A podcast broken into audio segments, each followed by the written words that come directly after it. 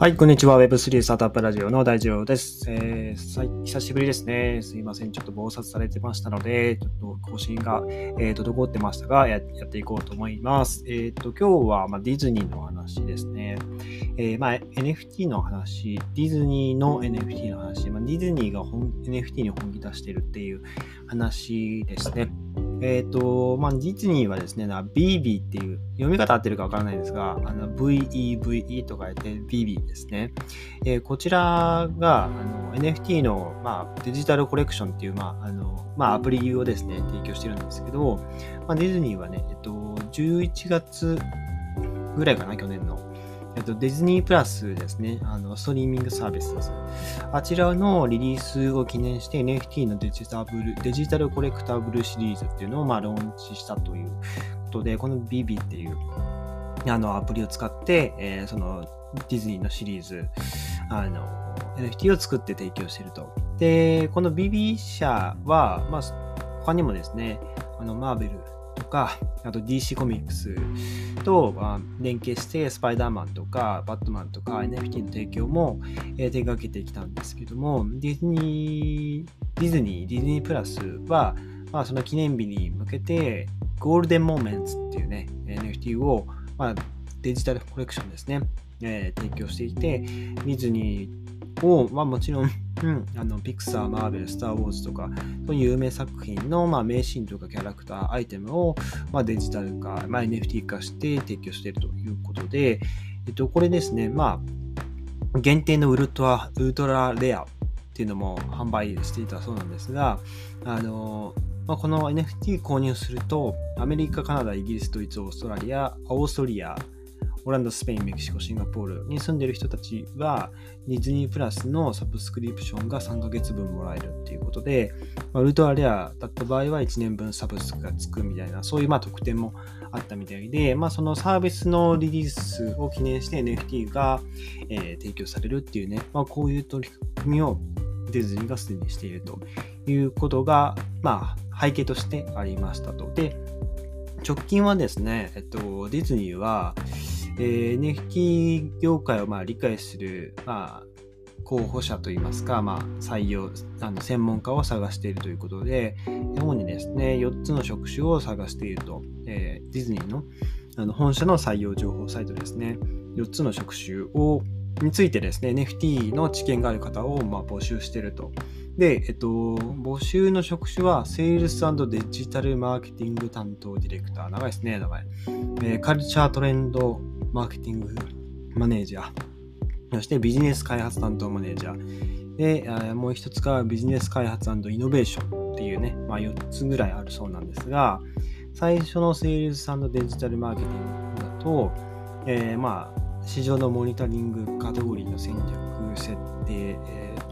まあ、パートナーの管理とか NFT 領域における、まあ、ディズニーの取り組みをリードしてくる人材を求めていると。とカルチャートレンドの候補者は、今、ストリーミングサービス、あの、フールってストリーミングサービスあると思うんですが、これも実はディズニー参加なんですよね。あの、株式のだいたい60%、70%ぐらいが、あの、ウォールトとディズニー社が、え、持っているっていう、ちょっと残り30%ちょっと忘れちゃいましたけど、あの、Hulu が、Hulu はディズニー参加なんですよね。で、この Hulu が NFT、まあ、クリプトメタバース含む、あの、ストリーミング以外の、あの、まあ、突破口というか、えっと、戦略を立てられるように、えー、フォーカスしてくださいねっていうのが、まあ、このカルチャートレンドマーケティングマネージャーっていう広報らしいですね。で、または、えー、セールスデジタルマーケティングディレクターは NFT 含む、まあ、新しい技術への、まあ、積極的に取り組みを行う、えー、責任を担ってほしいですと。で、えー、最後は、あの、あ、これインターンですね。最後の募集職種はインターンだっためですね。えっと、ビジネス開発イノベーションか。これが2022年夏までのインターンだったと。で、このインターン希望者は、業界の新技術、NFT 暗号通貨、ブロックチェーン技術などに強い理解を示す必要があるということで、まあ、こういうね、あの専門的な職種、職種ですね、まあ、知識を持った方を、まあ、採用強化しているということですね。まあ、こういう強力な IP を持った会社が、会社自身があのこの分野に参入してきているということで、まあ、ブロックチェーンとか、まあ、そのブロックチェーンゲーム開発している会社に、まあ、お願いするとかではなく、まあ、自社でね、そういう専門家を抱えていくような動きが、まあ、すでに、まあ、ディズニーっていう大きい IP を持っている会社が、す、で、に始めているという感じです。で、ディズニー、ディズニーですね、NFT のためにその IP のライセンスを通じていろんなねあの NFT のスペースあのマーケットプレイスとかにね進出してきていますがまあ去年昨年は先ほどお伝えしたように、えー、デジタルコレクティブルプラットフォームの BB ですねと提携したという感じですね。で前ディズニーの CEO のボブ・アイガー今はロバート・アイガーさんはい、ボブ・アイガーさんは、えっと、NFT とメタバースの可能性をですね、えー、語っていて、まあ、ディズニーが持っている全ての著作権、商標、キャラクター、そして NFT の可能性は、もうそれはね、業界を、まあ、牛耳ると言っても過言ではないと、並外れたものですということで、まあね、あの当然ディズニーがこれから、まあ、NFT とかでこう、ガッポガッポ儲けていくっていうのはね、あの、まあ、目に見えてるところではあるんですが、とはいえですね、アイガさん的には NFT の、まあ、マーケットプレイスとかですね、IP の侵害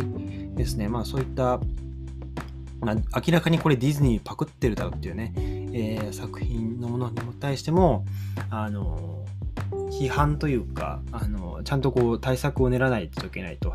まあね、やっぱまずは OpenSea を批判に挙げているっていうところで、 OpenSea 上に、まあ、ディズニーのね、えー、に関する作品が、まあ、めちゃくちゃあるっていうことで、まあ、そのほとんどが、まあ、いわゆるパクリ海賊版だったっていうことで、まあ、ここにね、まあ、どんどんメスを入れていくんじゃなかろうかっていうとこですね。あとは、あの、メタバースに関しても、まあ、そういう、まあ、侵害というか、あの有害行為のリスクっていうのを、まあ、すごくこう、あの、懸念視していて、まあ、彼らがディズニーがですね、えー、自分たちのためにこうメタバース作るっていう話になると、あの非常にその IP を守らないといけないっていうことで、まあ、そのディズニーを使ったこうね、アバターを着てたりとか、その実認者が出してないにもかかわらず、そういうディズニーのアバターを着てたりとか、まあそういうものがね、あのどんどんどんどん作られていってしまうと、ね、ディズニーもあの、なんて言うんでしょう、まあメタバースなんで、メタバースっていうかこう、分散型のウェブなんで、なかなかそこはディズニー一社がそういうサンドボックスとか、まあ、そういったセントラランドとか、まあ、そういったプラットフォームに対して、まあ、規制をかけるっていうことはなかなか難しいですよね。その サンドボックスとかがちゃんとこう規制してくれないと難しいので、そこはね、え、結構、あのー、注意して見ているという感じですね。まあこれ日本に例えると、やっぱ一番強い IP はポケモンっすよね。はい。ポケモン、うん、あとはまあ、アニメですね。ドラゴンボール、ワンピースになると、この辺りが割とね、NFT とかに参入してくると、非常に強い、まあ、あの、勢力を持ってですね、あの、また、日本が盛り上がっていくんじゃないかなっていう感じは、なんとなくしてますよね。はい。ということで、まあ、ディズニーが Web3 に本気を出しているということで、まあ、これから海外のそういうまあ、IP ですね。まあ、アニメにしろ、まあ、そういうコミックスにしろ、えー、どんどん NFT に参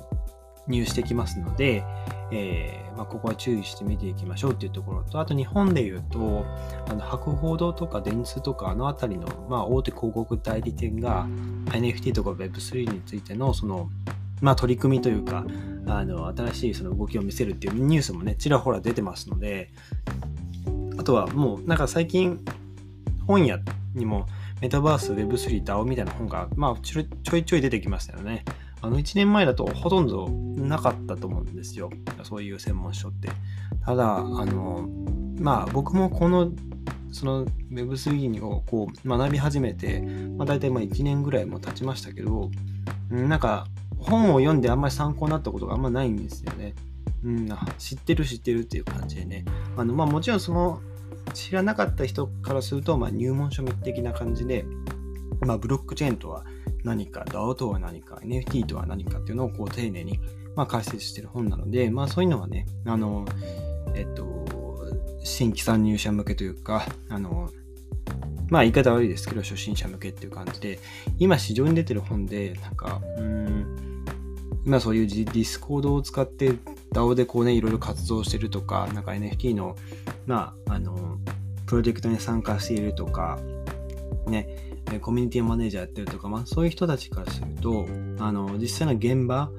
が一番その身につきますよね。あとはまあ普通に海外の情報をあの探っていく、 Decrypt とか、まあ、そういう海外メディアですね、漁っていったりとか、まあ、そういう海外の NFT プロジェクトだったり、まあ、いろいろそういう、あの、まあ、イーサリアムとか、うん、まあ、何でもいいですよ。カルダノとか何でもいいですけど、そういうプロトコルの、えー、ディスコードサーバーにこう参加していって、あとは、うん、あれです。あの、 Reddit とか、まあ、そういうチャンネルで情報をね、えー、取っていった方が、はるかに最先端の情報を取れますので、なんかね、あの、まだ本を読んでもそんなになんか目新しい、こう、ためになったのっていう情報はまだないので、まあ、あの、やっぱり自分でね、触って、あの、 DeFi だったら、まあ、自分でお金使って、えー、触ってお金こう、投資していって、あ、溜まってるな、溜まってないなとか、まあ、ちょっと身銭切ってね、勉強した方がやっぱりね、身になるかなと思いますので、はい。そこはぜひ皆さんチャレンジしていただければなと思います。まあ僕も最近はね、あの、あんまりリファイとか、まあもう突っ込んで放置してるだけなんで、あの、チャリンチャリン溜まってはいるんですけど、そんなにまあ、相場も上がったりしないですし、まあビットコインが200万ドル、200万ドルじゃないですね。あの、200万円ぐらいかな。あの、行ったり来たりしているところなんで、はい。200万だっけ？今。ちょっと待ってくださいね。ちょっとデタラメ言うとあれだな。えー、っと、今、収録撮ってる時点では出るかな？ビットコイン。あ、275万4000円ですね。失礼しました。まあ、300万か。行くか行かないかぐらいはこう、うろうろしてるような感じですよね。まあ、そんなにイーサリアムもマージしてから、まあ、あんま高騰してるっていう感じではないですけどね。はい。なんで、まあ、これから市場がまたこう復活してくるかどうかはね、あのー、なんだろうな。何でこう爆発してくるか分かんないですけどね。うーん、まあ、やっぱり一番は NFT なのかな。なんかこう、起爆剤が何になるかですよね。あの、やっぱり、NFT というよりかはアメリカのやっぱり経済事情かな。なんかあの辺りが、あの、全体のその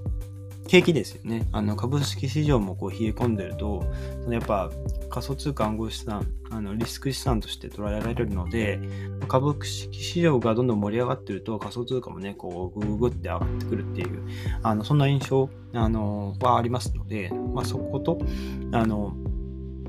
動きはね、動きは関連してくるのかなと思います。はい。ということで、えー、またね、と、こういう Web3 系のニュースを取り上げていければなと思います。ということで、今日のエピソードが役に立ったらいいなと思ったら、ぜひフォローをよろしくお願いします。それでは皆さんの素敵な一日をお過ごしください。それでは、また会いましょう。